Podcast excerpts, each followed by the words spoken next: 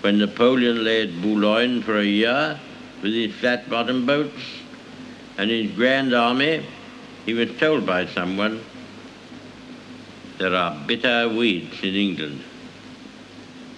There are certainly a great many more of them since the British Expeditionary Force returned.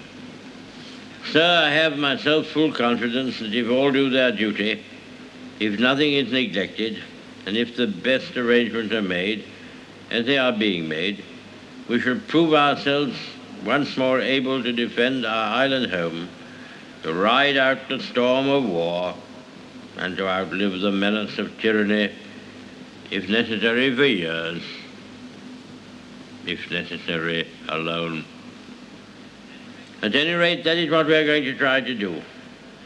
That is the resolve of His Majesty's government, every man of them. That is the will of Parliament and the nation. The British Empire and the French Republic, linked together in their cause and in their need, will defend to the death their native soil, aiding each other like good comrades to the utmost of their strength. We shall go on to the end. We shall fight in France. We shall fight on the seas and oceans. We shall fight with growing confidence and growing strength in the air. We shall defend our island, whatever the cost may be. We shall fight on the beaches. We shall fight on the landing grounds. We shall fight in the fields and in the streets. We shall fight in the hills. We shall never surrender.